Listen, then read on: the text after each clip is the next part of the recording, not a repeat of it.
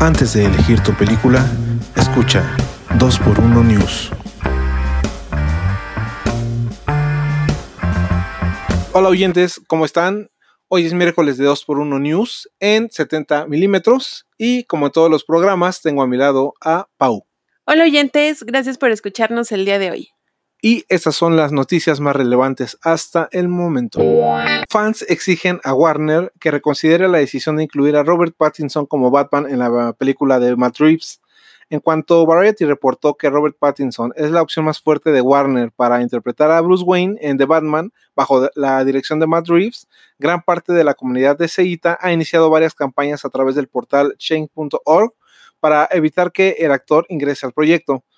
Es importante eh, tomar en consideración que si bien Pattinson es la primera opción de Warner, el trato no está cerrado. Así es que, eh, deseitas, por favor, tranquilos, eh, aún tenemos una esperanza. actores em, que fueron considerados para el papel, como Aaron Taylor Johnson, Armie Hammer, Alexander Ludwig y Nicholas Holt, bueno, parece que aún tienen posibilidades. Creo que esta nota se salió de proporción ya que la encontramos en todos los medios. Y bueno, eh, aunque estén dando por hecho que Robert Pattinson es la primera opción, pues creo que todavía no está cerrada la contienda. Sin embargo, yo creo que podría hacerlo muy bien ya que el director Robert Eggers lo, lo consideró para su nueva cinta llamada The, Light, The Lighthouse y la realizó en compañía de William Defoe. Entonces tendremos que esperar a ver qué tal le va a esta nueva cinta e incluso Nolan lo está considerando para su próxima película. Entonces, eh, creo que puede ser muy buena opción y pues me puedo considerar Tim Pattinson. Adult Swim confirmó que Ricky Morty vuelven para una cuarta temporada en noviembre de este año. En mayo del año pasado, el canal y los creadores estuvieron negociando una continuación para la serie y finalmente acordaron realizar 70 episodios más. Es decir, más del doble de lo que ahora existe, ya que hasta la fecha existen solamente 31 episodios. En una entrevista con Entertainment Tonight para Canadá, la actriz Sarah Chalk comentó que ya se está eh, preparando los guiones para esta nueva temporada. ¿Y de qué creen que trate la nueva temporada, señores?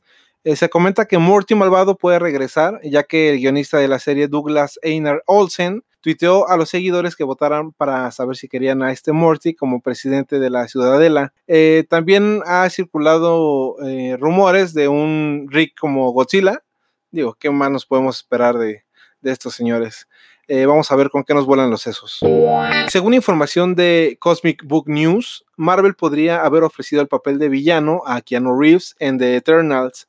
Los rumores señalan que el actor aceptó y que podríamos verlo interpretar a Drew, eh, un papel que en las viñetas pertenece a la raza de los Eternos y está ansioso por obtener más poder. En ocasiones termina enfrentándose con su primo Icaris y hasta con Thor. Esto último sería muy bueno, eh, verlo en pantalla grande, ¿no creen? Por otro lado, se habla de Charlie Hunnam en el proyecto. Los rumores indican que solamente grabará tres días, eh, ya que su participación sería muy corta. Otros nombres que suenan para incorporarse al elenco son Richard Maiden, quien podría ser Icaris, Luke Evans, Emily Bobby Brown y Shane Smith. La única actriz confirmada hasta el momento para la película es Angelina Jolie. Definitivamente Keanu Reeves regresó para fortuna de todos nosotros con la interpretación de John Wick. Si los rumores son ciertos, creo que Marvel eh, estará en un grave problema, ya que se menciona que Keanu declaró que le gustaría interpretar el papel de Wolverine. ¿Ustedes dónde lo colocarían? Nuestro compañero de desvelos Netflix y Charlie Brooker no nos han defraudado ya que nos darán una quinta temporada de Black Mirror. Esta serie futurista, o tal vez no tanto, que nos ha provocado escalofríos en múltiples episodios, regresa el 5 de junio con una breve temporada de solamente tres capítulos. Pero creemos que han hecho una gran apuesta ya que tenemos a personalidades como Miley Cyrus, Anthony McKee, Topher Grace y Andrew Scott, entre otros. Esperemos a ver el resultado. El factor sorpresa se ha ido. Díganme si no es así, oyentes. Cuando vimos por primera vez Black Mirror, nos hizo un destrozo en la cabeza. Nos dejó con una sensación tremenda, sensación que a mi gusto se ha ido perdiendo conforme han pasado las temporadas. Y no porque la serie sea mala, yo soy acérrimo fan de la serie, pero ya sabemos de qué trata, ya sabemos con qué nos van a querer sorprender, ya estamos predispuestos a los giros de guion. Creo que la serie no tiene la culpa de, esto, aunque pues los estándares son altos y esperemos que los cumplan en esta nueva temporada. Creo que con, con, esta apuesta de tener personalidades como ellos, puede ser algo muy bien realizado o puede volverse algo más comercial, que es lo que no queremos, ya que en la serie, em, como les comentaba, ha puesto los estándares muy altos para series de ciencia ficción en general. Espero que no decaiga y nos dejen con la piel chinita y un nudo en la cabeza nuevamente. ¿Recuerdan aquel 1995 cuando disfrutamos de aquella película de Mortal Kombat que aunque no gozaba de mucha calidad eh, visual, nos llevó a los fans a disfrutarla y fue bien recibida por lo que se produjo una secuela, la cual mm, no gustó del todo al público en general. Y bueno, ahora con el lanzamiento de Mortal Kombat 11 eh, como último título para consolas, se espera repetir el éxito con una nueva cinta. Eh, los juegos tienen una gran fama por su contenido de violencia, por lo que podemos esperar que esta nueva película de Mortal Kombat tenga una clasificación para adultos, algo que descubriremos el próximo 5 de marzo del 2021 cuando se estrene. Si Sony Pictures no vuelve a cambiar la fecha de estreno, estará directamente de adversaria de la película de He-Man.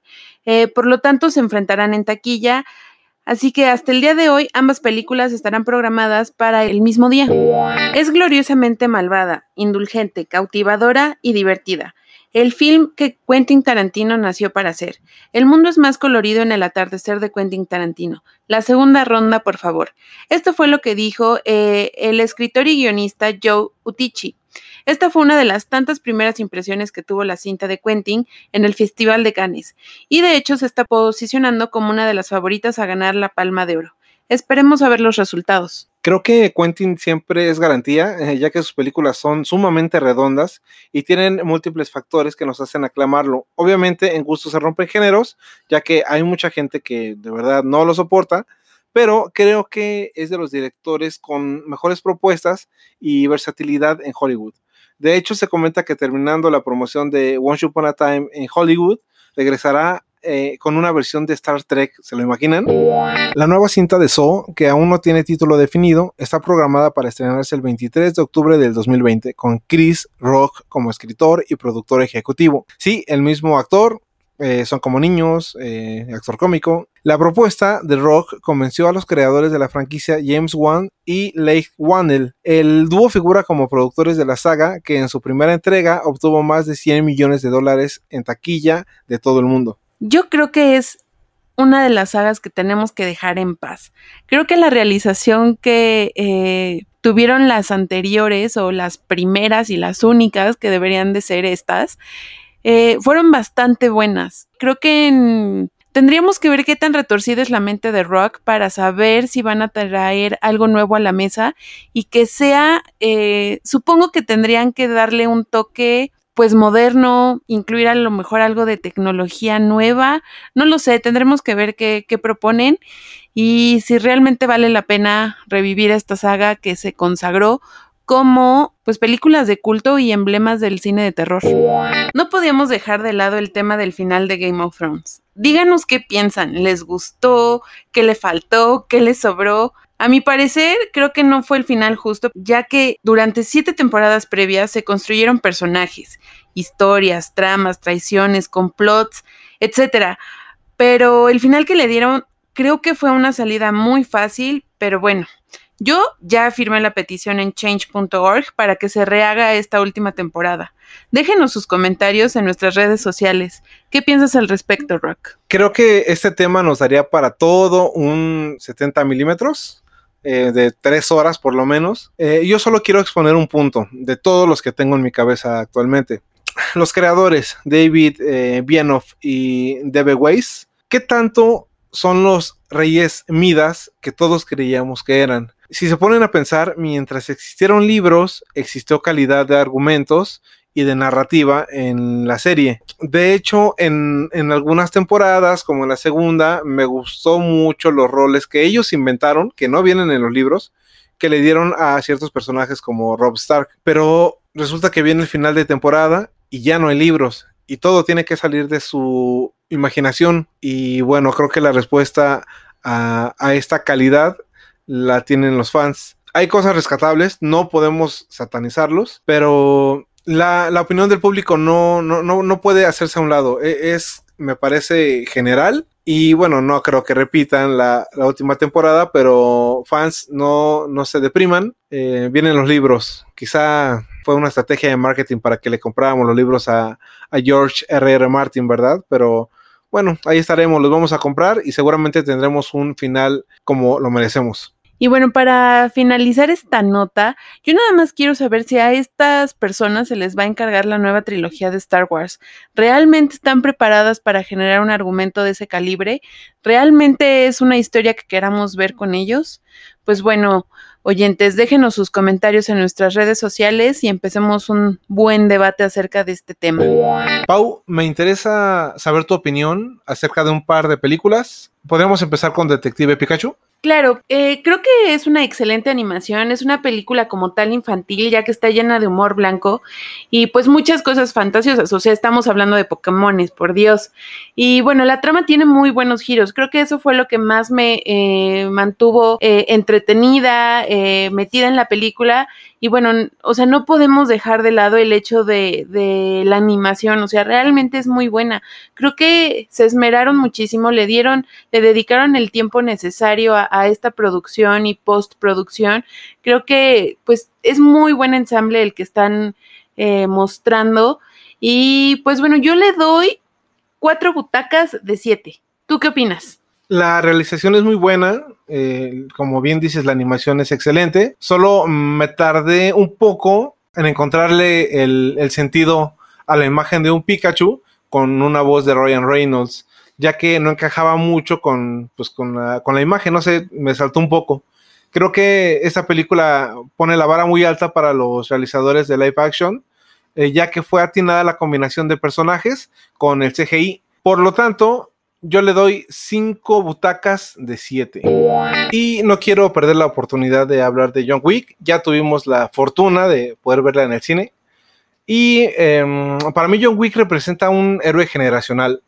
A lo largo del tiempo hemos tenido a un Stallone, a un Chuck Norris, a un Bruce Willis, a un Clint Eastwood, eh, dependiendo de las generaciones, claro está.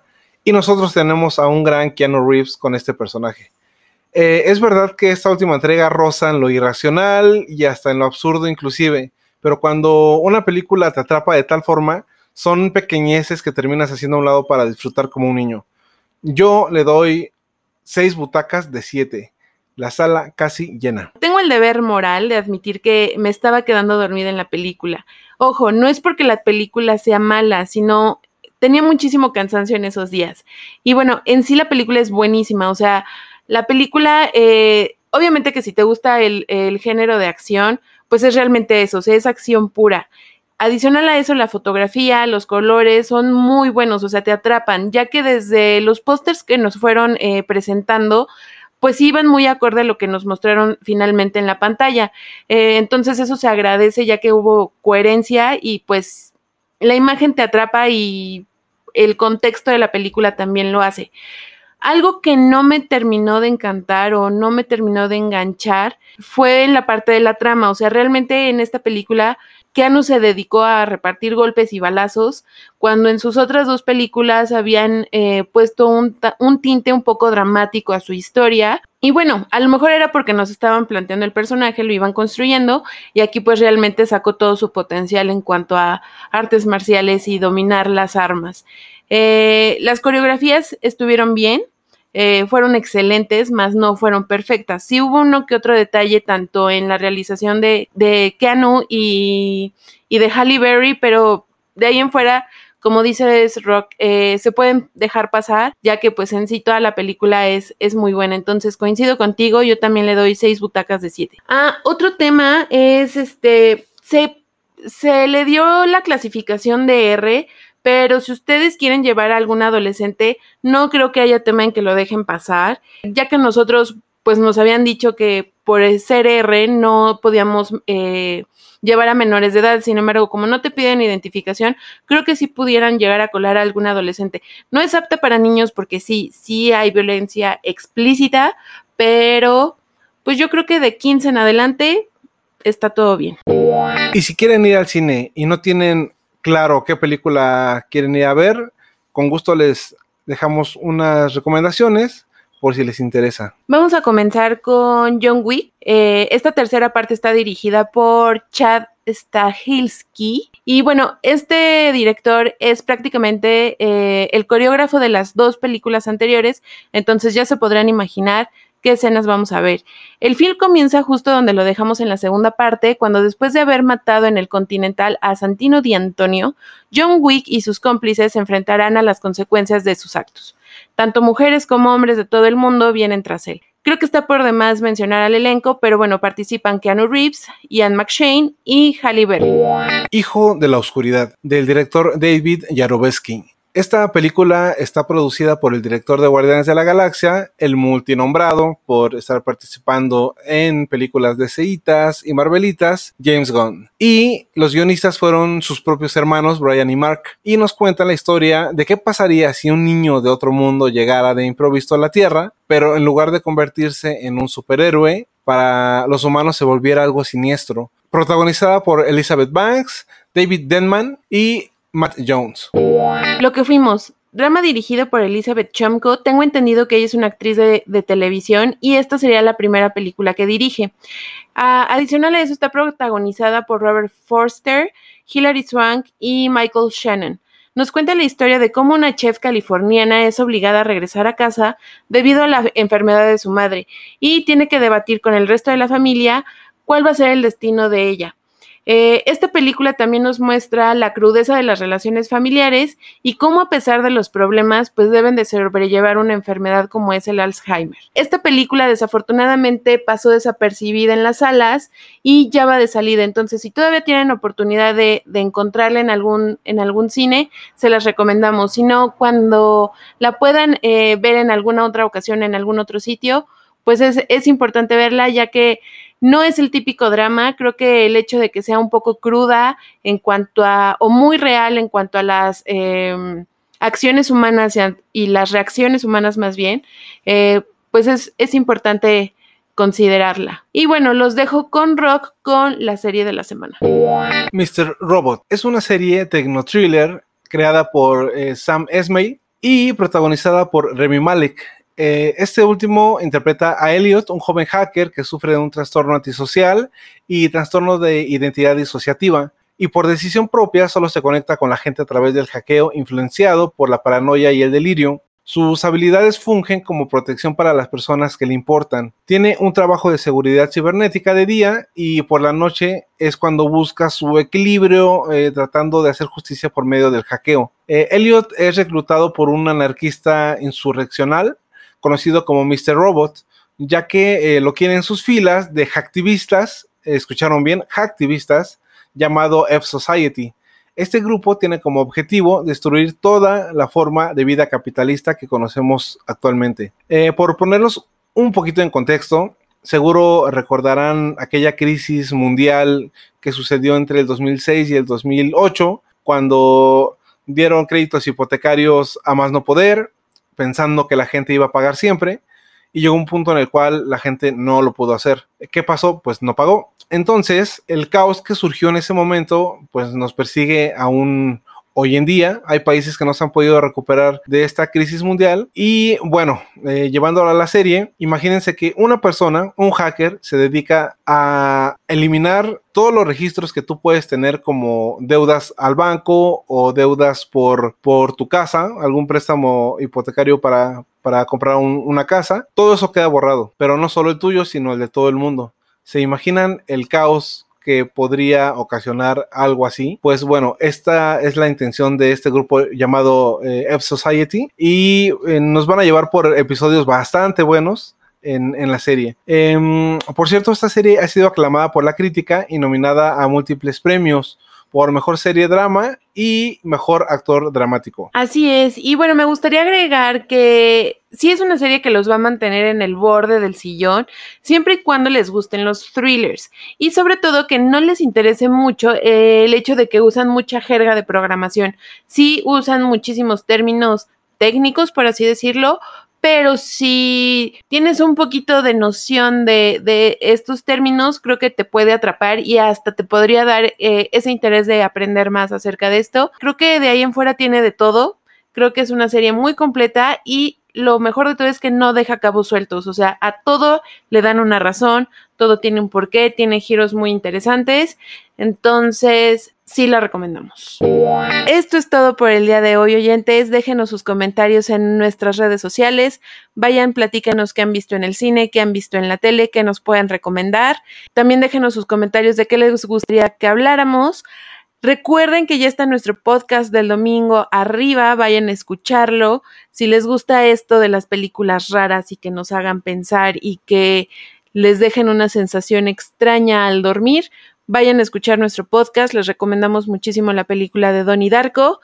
Y creo que eso es todo por el día de hoy. Nosotros somos 70 milímetros en 2x1 News. Hasta la próxima.